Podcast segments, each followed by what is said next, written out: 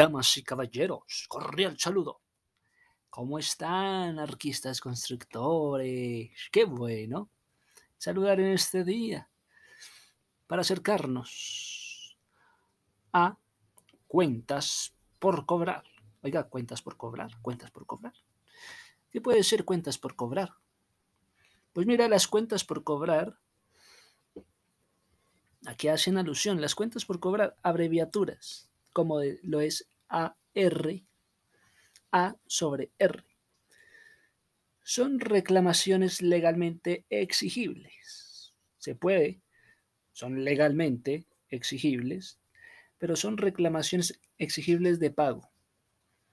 Son reclamaciones legales exigibles de pago que, tienen una, em, que tiene una empresa por bienes suministrados que tiene una empresa por bienes suministrados, que tiene una empresa por servicios prestados, ya sea que la empresa tiene bienes suministrados, ya sea que la empresa tiene servicios prestados, que los clientes han pedido, pero no han pagado. Entonces son cuentas que aún están por cobrar, muchachos. ¿Cuentas por cobrar? Sí, cuentas que aún no se han pagado. Entonces son esas cuentas que están por cobrar. Con, bajo las siglas AR o A sobre R, pues mira, son reclamaciones legales, legalmente exigibles. ¿De qué? De pagos que, que tiene una empresa por bienes suministrados o por servicios prestados. Que, que los clientes que, que los clientes han pedido, pero no han pagado. Es que esos clientes no han pagado. Cuentas por cobrar una cuenta a cobrar en el futuro. Es una cuenta que presenta saldo deudor. ¿En dónde? En el balance de una situación, en una empresa. ¿Cómo está el balance? Es el saldo deudor. ¿Cómo está el saldo deudor? En el balance. ¿Cómo está tu saldo deudor? Saldo deudor. ¿Cómo está tu balance? Saldo deudor. Entonces, mira, mm, existen dos tipos de cuenta por cobrar. Bueno, digamos que esta cuenta es a corto plazo. Bueno, digamos que esta cuenta es a largo plazo. Si es a corto plazo, ¿qué le vamos a hacer? Es de corto plazo. Es una cuenta por cobrar a corto plazo. Entonces nos van a pagar más temprano. Entonces, casos en los que la disponibilidad del dinero es inmediata y el plazo de tiempo porque es a corto plazo, porque el plazo de tiempo no supera un año. No, es menor a un año, por eso es una cuenta por cobrar a corto plazo, no supera el año. Si es largo plazo, ¿qué ocurre? Es el caso en que la disponibilidad del dinero, hombre, tiene todavía un plazo mayor al de un año. Esperemos que pase el año. Entonces es una cuenta por cobrar a largo plazo. Corto plazo. A largo plazo. Entonces, la administración de las cuentas por cobrar es esa gestión de la deuda a crédito. ¿Qué es administrar cuentas por cobrar? Es la gestión de la deuda a crédito. Fue una deuda a crédito a corto plazo, a largo plazo. Es la gestión de la deuda a crédito que un cliente contrae con su proveedor por la adquisición de un bien, por la adquisición de un servicio. Entonces, la deuda puede ser a corto también o a largo plazo. Si la cuenta por cobrar es a largo plazo, la deuda es a largo plazo.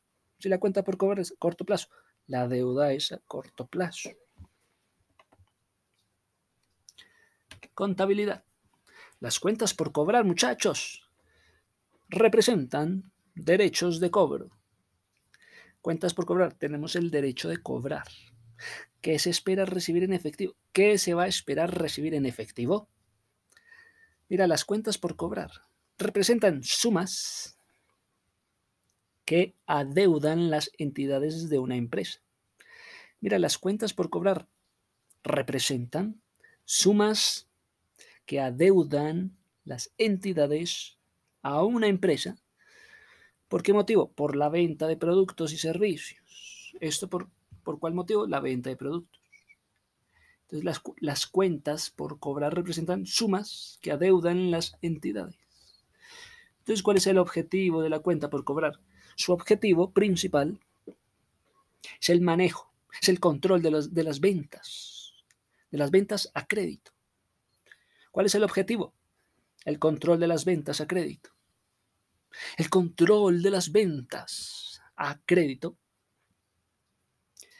¿Cuál es el objetivo de las cuentas a cobrar? El objetivo es el control de las ventas a crédito o cualquier otro tipo de préstamos o cuentas por cobrar realizado a clientes comerciales, realizado a empleados y accionistas. Esto se realiza a clientes comerciales, las cuentas por cobrar, clientes comerciales, empleados, accionistas. Sí, el objetivo, manejar, controlar las ventas a crédito o cualquier otro tipo de préstamo o cualquier otro tipo de cuenta por cobrar realizado a quienes, repito, a clientes comerciales. Simples clientes comerciales, no. También empleados, también accionistas. Cuentas a cobrar. ¿Cuáles son las cuentas por cobrar, muchachos? Una cuenta a cobrar es una cuenta que presenta saldo deudor. Pero es un saldo deudor en el balance. ¿Cómo está tu balance? Saldo deudor. Uy, lo están ofendiendo. ¿Cómo está tu balance? ¿Cuál es la situación de tu empresa? ¿Cuál es el balance? ¿Cuál es ese saldo deudor?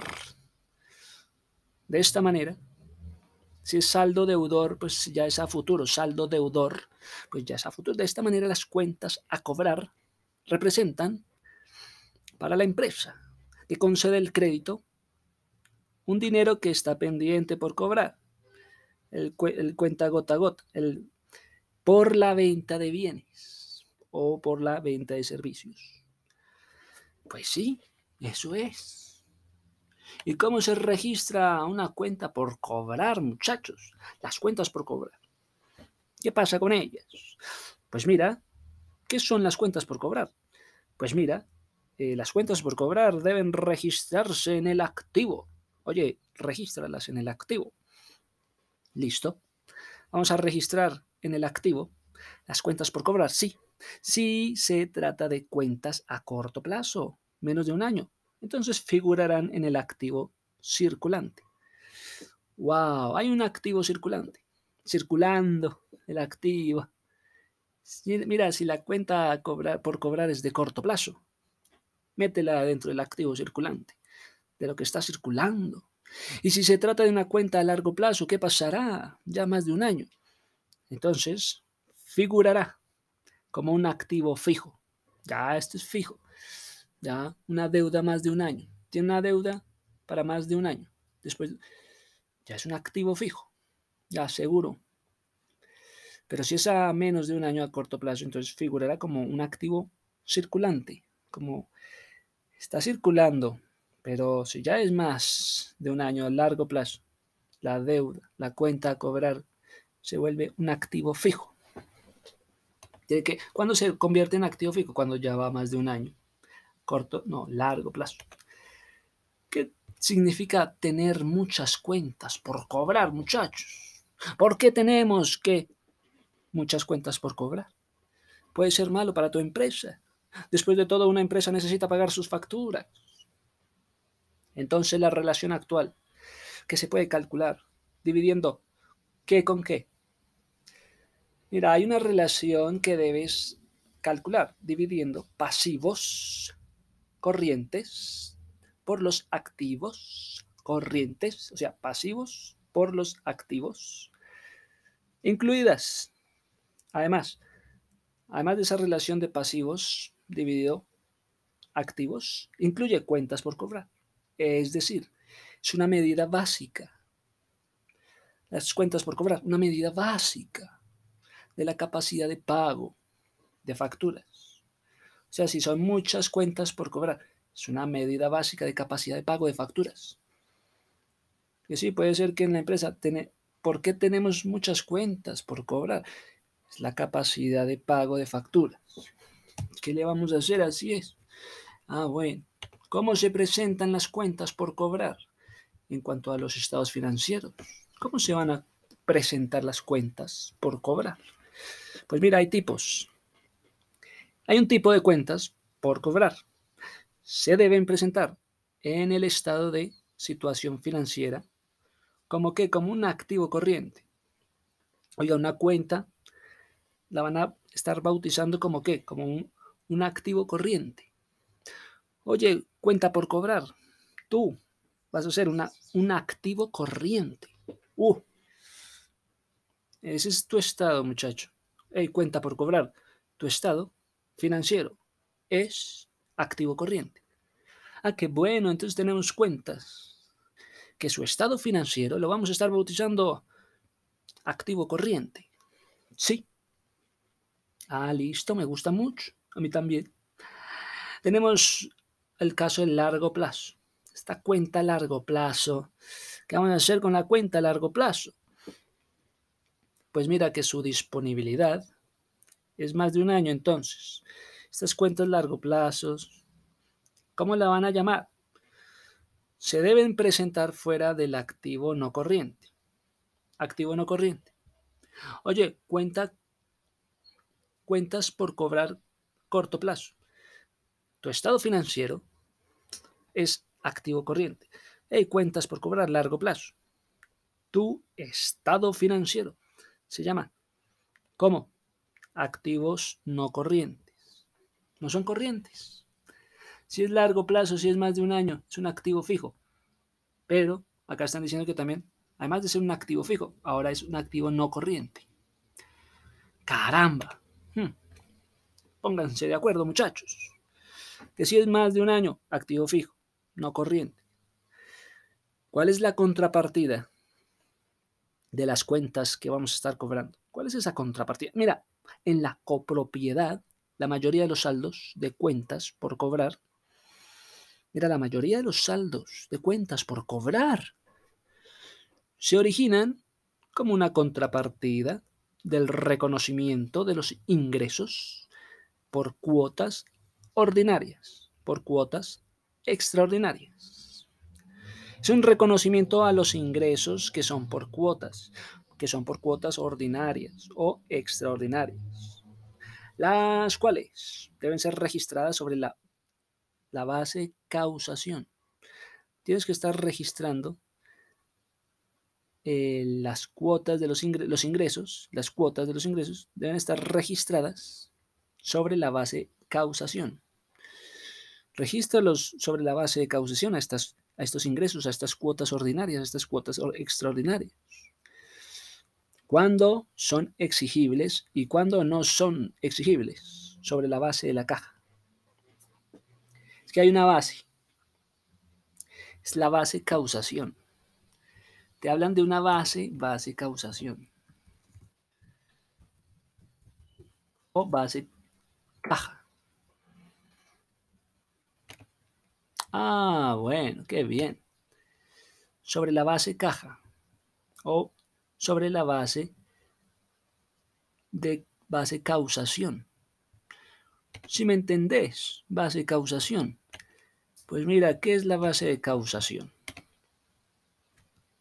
En el método de causación, causación, una entidad informa los ingresos en el periodo en que son ganados, solamente en el periodo en que fueron ganados, se informa independientemente de cuándo se reciba el pago.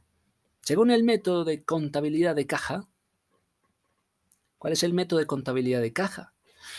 Una entidad informa los ingresos en el periodo en que se reciben y luego deduce los gastos. ¿En dónde? En el periodo en que se pagan. Repito, ¿cuál es ese método de contabilidad de caja? Una entidad informa los ingresos en el periodo en que se reciben. en el periodo en que se reciben se informan los ingresos y deduce los gastos ¿En cuál periodo? En el periodo en que se pagan. Eso es el método de contabilidad de caja. Podemos profundizar, claro, método de contabilidad. Que necesito alguien que maneje la contabilidad de la caja. Si se sabe el método de la contabilidad de caja. Pues digamos que la contabilidad de la caja sí la conozco. Digamos que es conocida también con el nombre de contabilidad por el sistema de caja. Consiste en qué? Más que todo en reconocer los ingresos cuando efectivamente son recibidos y los, reconocer los gastos cuando efectivamente son pagados o son desembolsados. Muy bien. Sin embargo, podemos añadir que el método de caja, algunos métodos son importantes, ¿sí? utilizados para este fin, para conocerle el ingreso y el egreso. Por ejemplo, el criterio de caja o el criterio de contabilidad de caja, pues mira, consiste en registrar los ingresos cuando se cobran y luego apuntar los gastos cuando se pagan. A diferencia de esto, pues el principio del devengo de las contabilidades, mira, son principio de doble partida. Se va con el principio de doble partida. ¿Qué se está registrando realmente en la caja? Pues mira, se está registrando el concepto de caja. En el ámbito contable se aplica entonces para referirse a qué? A las partes de la cuenta donde se están registrando las entradas de dinero. Se están registrando entradas de dinero en efectivo. O también se están registrando cheques. O también se están registrando valores representativos de sumas adineradas. Sumas adineradas. Y entonces las entradas de dinero pueden ser efectivos o cheques o valores, pero los egresos también. Se registran los egresos y también pueden ser dinero efectivo o pueden ser cheques. Bueno, ¿qué es la caja y qué es la causación? ¿Qué es la contabilidad de caja? En resumen, según el método de contabilidad de caja, una entidad informa los ingresos en el periodo en que se reciben, informó ingresos en el periodo en que se recibieron. Luego, deduce los gastos. ¿En cuál periodo? En el periodo en que se pagaron. Entonces, es un método de causación. Una entidad informa ingresos en el periodo en que son ganados, independientemente de cuándo se reciba el pago. Qué bueno. Oye, qué bueno. ¿Qué es esto? Sigamos, el flujo de caja. Viene, viene, viene el flujo. Cuando viene un flujo, ¿qué pasa? También conocido como el cash flow. Cash flow. Cash flow representa la diferencia entre lo que son los cobros y la diferencia entre lo que son los pagos. Diferenciame cobros y pagos. Listo. Eso es el flujo de caja. Diferenciar cobros, por una parte, por un lado, pagos, por otra parte. ¿Se realiza esto en un periodo de tiempo concreto? Sí. Ah, bueno, esto en un periodo de tiempo. Diferenciar cobros y pagos en un periodo. Es un indicador clave que nos proporciona información sobre cómo está tu situación financiera, cómo está tu balance, ya que refleja las salidas y entradas de dinero. ¿Cómo se calcula el capital de trabajo? Vamos a calcular el capital de trabajo. ¿Quieren de verdad, chicos, que calculemos el capital de trabajo? Entonces, la fórmula para calcular el capital de trabajo con ustedes. Mira, tienes que hacer una resta. ¿Cómo están tus activos? Pues a tus activos le vas a restar los pasivos. ¿Y el resultado? ¿Cuál es? Capital de trabajo. Ok a los activos, réstale pasivos para que te dé el capital de trabajo.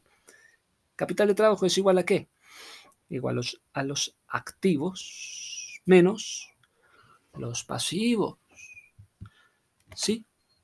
Ah, bueno. Digamos, por ejemplo, ¿qué se está registrando en las cuentas del banco? Cuentas, ¿no? ¿Estamos hablando de cuentas? Pues sí, hombre. Estábamos hablando de cuentas. No en vano estábamos hablando de las cuentas por cobrar. Entonces, vámonos con las cuentas. Bueno, miremos lo que es cuentas en un banco. Mira, si sabes contar, entonces los bancos tienen cajas y son cuentas del activo. En un banco vas a una caja y resulta que son cuentas del activo, no del pasivo, del activo, donde se contabiliza la tesorería de la empresa. No debemos confundir lo que es una cuenta de bancos del activo con otra cuenta de bancos del pasivo, que entonces denominaremos como bancos o también llamamos créditos. Entonces, donde se contabiliza el dinero para la empresa, pues deben ser los bancos que nos hagan préstamos, que nos hagan créditos. ¿Qué tipo de cuenta? ¿Otra cuenta quieres saber? Listo, la cuenta caja. Mira, la cuenta caja. Una caja de ahorro es una cuenta de apertura gratuita y sin costo de mantenimiento que te permite guardar. Te permite guardar. Sí. Una caja de ahorros es una cuenta de apertura gratuita y sin costo de mantenimiento que te permite guardar tu dinero, ya sea para el ahorro o para las transacciones bancarias. Entonces, cuando abrís vos una caja de ahorros, recibís una tarjeta de débito, sí. Con esto podéis extraer dinero, extraer compras. Podéis extraer, uno, dinero, extraer compras, comprar para comprar. Extraer, extraer, comprar, pagar servicios y otras cosas también. Ah, qué bueno, oye. Sí. Eh, ¿Cómo se registra esta causa, esta causación, ¿cómo se va a estar registrando? Pues mira la contabilidad. Hazme el registro de la causa. Es aquella contabilidad en la que los hechos económicos se registran muy bien. En el momento en que suceden, en el momento sin importar si hay una erogación, no importa. O si hay un ingreso de dinero inmediato, como consecuencia de la realización de un hecho económico. Entonces no importa que haya erogaciones, no importa que haya un ingreso de, dinero inmediato como consecuencia de alguna realización. No, no importa. ¿Cómo se contabiliza en una caja menor? O sea que hay caja mayor y caja menor. Mira, es que el sistema de causación, un sistema así, hmm, mira, se utiliza en contabilidad para determinar el momento en que se reconoce el hecho contable. Este determina que el hecho se reconoce en el momento cual, en el momento en que se causa, en el momento en que, aunque no se haya facturado o pagado, se causa. ¿Qué se calcula entonces? Se va a estar calculando el flujo de la caja. No, se va a estar calculando el acumulado. Mira, se puede calcular el flujo o se puede calcular más bien el acumulado. Mira, se emplea en la siguiente fórmula. Toma nota. Flujo de efectivo es igual, el flujo del efectivo es igual al ingreso neto más las pérdidas y ganancias que hicieron por inversiones, que hicieron por financiación. A esto súmale los cargos no monetarios. A esto súmale los cambios en las cuentas de operación digamos que le sumas cargos no monetarios, digamos que le sumas los cambios en la cuenta. Entonces, este flujo de caja, el flujo de efectivo, flujo de caja siempre ha de compararse con el ingreso neto. O sea, el flujo de caja es el ingreso neto, neto de la compañía. Que si le vas a sumar pérdidas o ganancias, que si le vas a sumar cargos no monetarios o si le vas a sumar cambios en la cuenta. Igual, flujo de caja o el flujo del efectivo, pues es el ingreso neto. ¿Cómo calculas tú el flujo de caja? Ya te dije. Pues se puede confundir el flujo de caja con el capital. Mira, ¿cómo calculamos el capital de trabajo? Ya te lo dije. Considera los activos que sobran, digamos, en tu pyme. Y en relación con los pasivos. Ah, ¿Cuál es la relación de activos con pasivos? Si te acuerdas. Capital de trabajo es igual. Activos menos pasivos. Ambos son corrientes, sí. ¿Cuáles son los elementos que conforman el capital de trabajo? Ya sabéis. Los elementos que lo componen, componen el efectivo son las cuentas por cobrar y los inventarios. Oye, las cuentas por cobrar, esas cuentas por cobrar en el futuro. Y además, los inventarios son los elementos que realmente componen el capital de trabajo. Esos inventarios también son clave, muchachos. Qué bueno. Ya sabemos que para hablar de cuentas por cobrar, también puedes hablar de inventarios, para hablar del capital.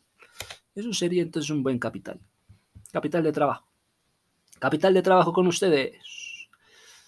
Bueno, pero ¿qué se registra en una cuenta? Si les gustan mucho las cuentas, cuéntenme cómo se cuenta para que los clientes abran su cuenta de activos y donde se van a estar recogiendo deudas y donde se van a tener que poner que los clientes en las empresas como una consecuencia de ventas. Esto es una consecuencia de las ventas, muchachos. Esas son las cuentas, como una consecuencia de ventas que esta les ha realizado y que aún ellos no han podido pagar.